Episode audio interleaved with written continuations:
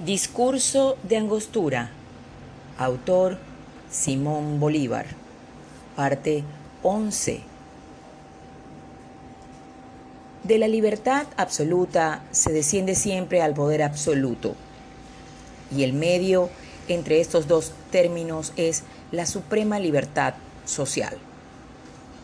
Teorías abstractas son las que producen la perniciosa idea de una libertad ilimitada Hagamos que la fuerza pública se contenga en los límites que la razón y el interés prescriben.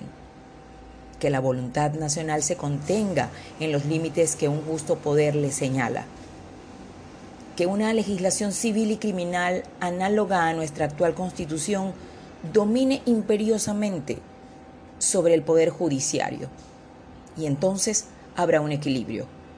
Y no habrá el choque que embaraza la marcha del Estado. Y no habrá esa complicación que traba en vez de ligar la sociedad. Para formar un gobierno estable se requiere la base de un espíritu nacional, que tenga por objeto una inclinación uniforme hacia dos puntos capitales, moderar la voluntad general y limitar la autoridad pública.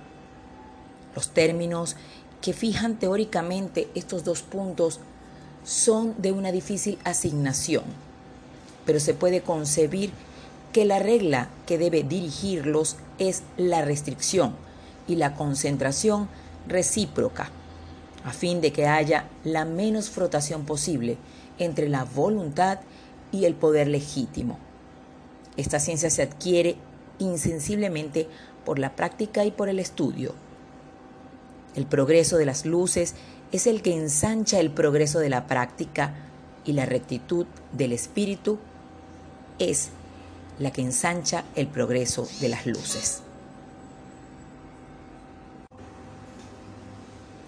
El amor a la patria, el amor a las leyes, el amor a los magistrados son las nobles pasiones que deben absorber exclusivamente el alma de un republicano.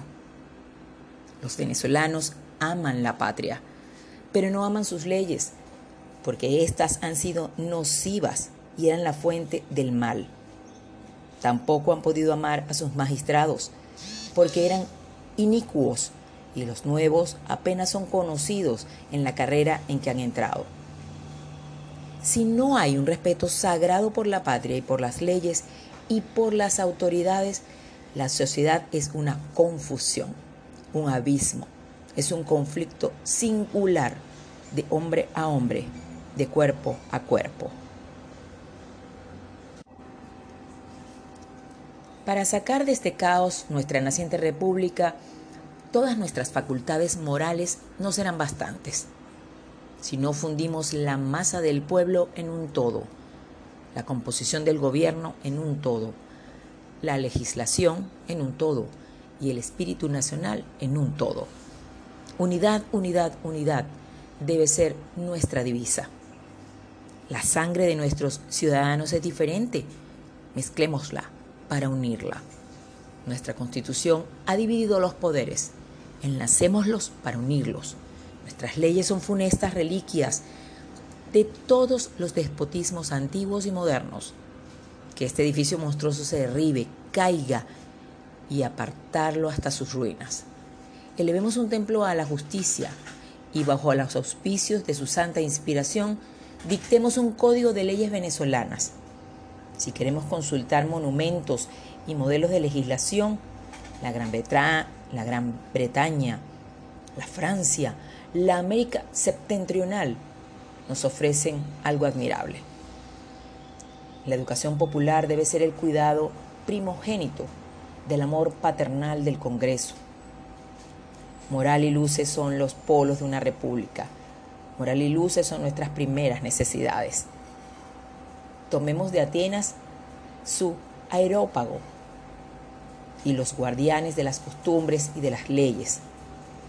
Tomemos de Roma sus censores y sus tribunales domésticos, y haciendo una santa alianza de estas instituciones morales, renovemos en el mundo la idea de un pueblo que no se contenta con ser libre y fuerte, sino que quiere ser virtuoso.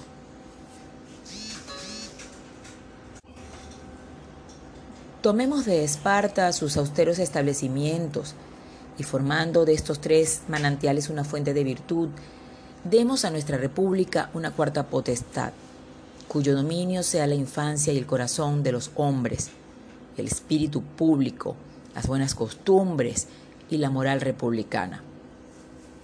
Constituyamos este areópago para que vele sobre la educación de los niños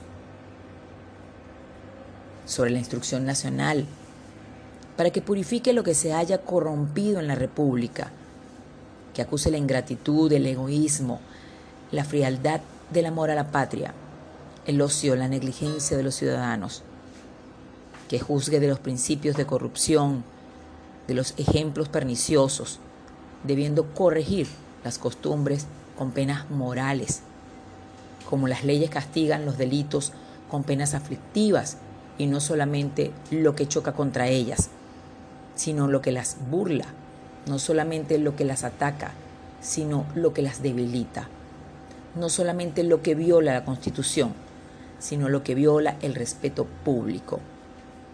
La jurisdicción de este tribunal, verdaderamente santo, deberá ser efectiva con respecto a la educación y a la instrucción, y de opinión solamente en las penas y castigos.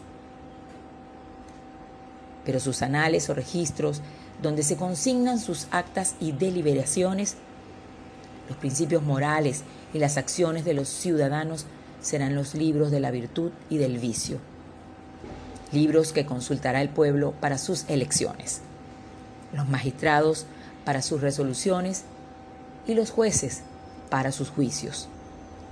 Una institución semejante que más que parezca quimérica, es infinitamente más realizable que otras que algunos legisladores antiguos y modernos han establecido con menos utilidad del género humano.